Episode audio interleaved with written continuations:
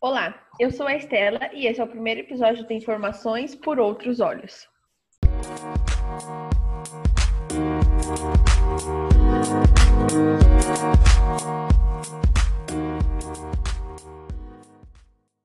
E no bate-papo de hoje estão presentes Carolina Macchione. Olá! Rebeca Laurindo. Oi, tudo bom? E, e Jonathan Braga. Oiê! E o nosso assunto de hoje é sobre as queimadas no Pantanal. Afinal, o que é e onde se localiza o Pantanal? O Pantanal é uma floresta densa que tem como característica central as áreas de inundação, com relevo plano e formação de lagos. Apresenta uma, biodiversidade de fauna e flora reconhecido mundialmente. No Brasil, esse bioma localiza-se entre o Mato Grosso e o Mato Grosso do Sul, porém possui terras na Bolívia e no Paraguai. Como sabemos, nos últimos dias as queimadas no Pantanal vêm aumentando significativamente por diversos, por diversos motivos, sendo os mais comuns, sendo mais comum as causas humanas, sejam acidentais, sejam criminosas.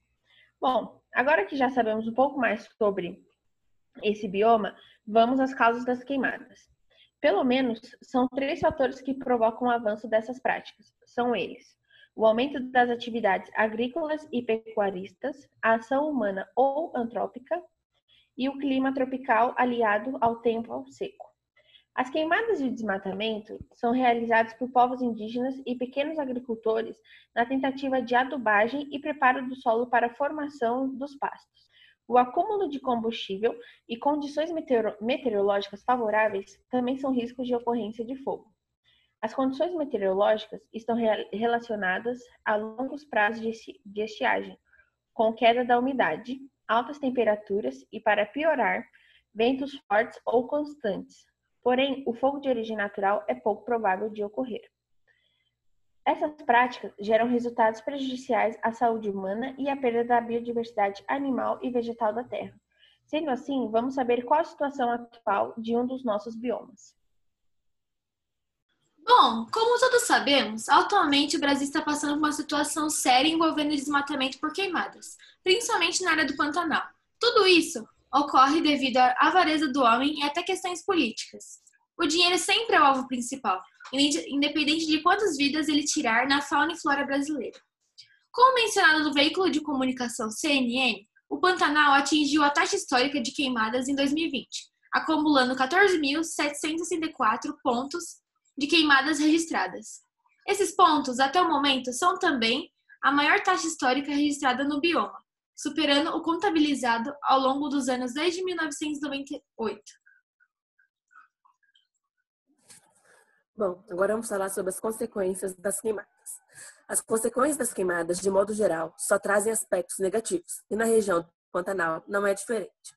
A perda da biodiversidade é o pior dos problemas enfrentados na região pois trata-se de uma área riquíssima em fauna e flora.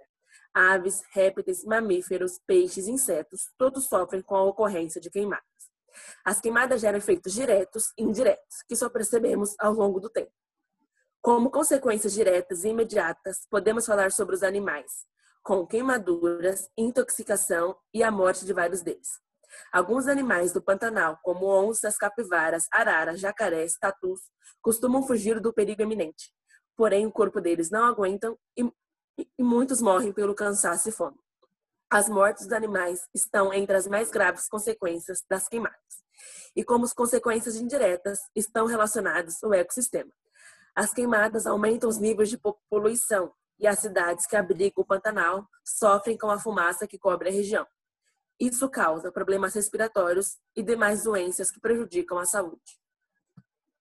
Como prováveis soluções das queimadas no Pantanal, devemos acabar definitivamente com os desmatamentos ilegais, como incrementar o imposto rural para que a especulação fundiária, que é um cidadão com posse, posse de terra, faz a derrubada de florestas, florestas em áreas públicas, como forma de ocupar o território para posteriormente realizar a regularização.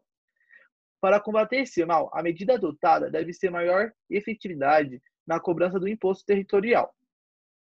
E também no campo do controle das queimadas, precisamos ser planejadas e devemos envolver todos os produtores de uma região, como o Pantanal. Deve ser constituída uma brigada anti-incêndio, contando com monitoramentos permanentes no período crítico, seca. Por exemplo, por meio de construções de torres de observações e sistemas de alarme, que avise o surgimento de focos de fumaça no bioma do Pantanal, que seria as soluções. E para encerrar o assunto sobre as queimadas no Pantanal, nós vamos fazer um, um breve bate-papo entre os participantes.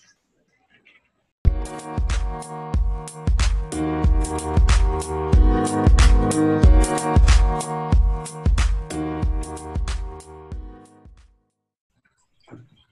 nosso bate-papo, precisamos lembrar que, além de questões políticas e econômicas, as queimadas envolvem também a educação e outras questões sociais que vêm de investimentos governamentais.